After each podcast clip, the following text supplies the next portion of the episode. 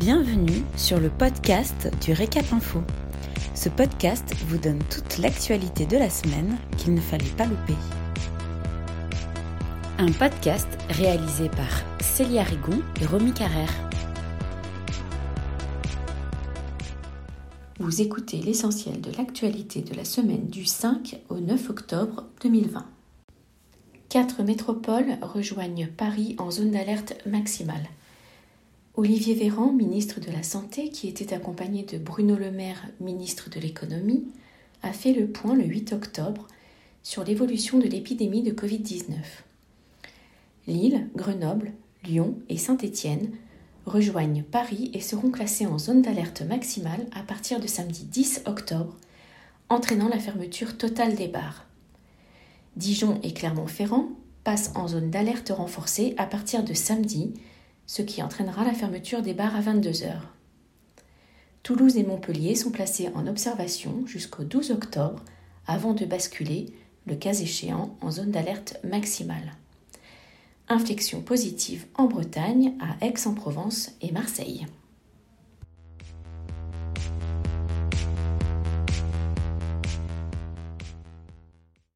Zone d'alerte maximale, les conditions. En zone d'alerte maximale, les mesures pour freiner la propagation du virus ont été légèrement adaptées.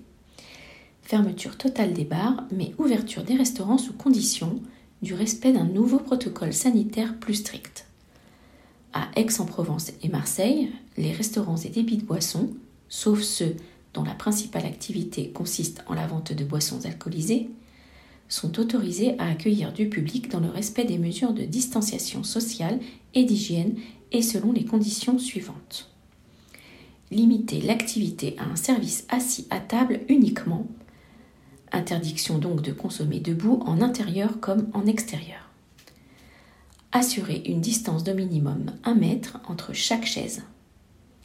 Limiter à 6 le nombre de convives à une même table respecter l'obligation du port du masque par les professionnels, interdiction stricte des seuls équipements type visière menton, et par les clients à l'entrée et lors de leur déplacement dans l'établissement. Afficher à l'entrée de l'établissement la capacité maximale d'accueil.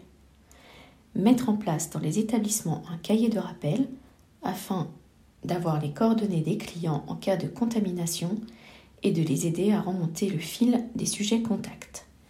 À Paris, dans les Hauts-de-Seine, la Seine-Saint-Denis et dans le Val-de-Marne, les bars sont fermés jusqu'au 19 octobre inclus.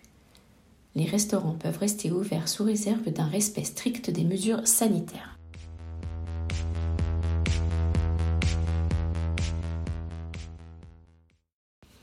Fonds de solidarité, Bercy détaille les nouvelles mesures. Bruno Le Maire, ministre de l'économie, et Alain Griset, ministre délégué en charge des TPE et des PME, ont annoncé plusieurs nouvelles mesures d'accompagnement des entreprises. Le fonds de solidarité sera élargi aux entreprises de moins de 50 salariés, sans condition de chiffre d'affaires, pour les secteurs faisant l'objet du plan de tourisme. Les entreprises fermées administrativement bénéficieront du versement d'une aide mensuelle au prorata de la durée de fermeture égale. Les TPE, PME fermées administrativement ou les entreprises faisant l'objet de restrictions horaires qui ont une perte de chiffre d'affaires supérieure à 50% pourront bénéficier d'une exonération des cotisations sociales dues pendant toute la période de fermeture ou de restriction. Merci pour votre écoute. Pour retrouver tous nos podcasts, rendez-vous sur notre site www.l'hôtellerie-restauration.fr dans la rubrique vidéo et podcasts.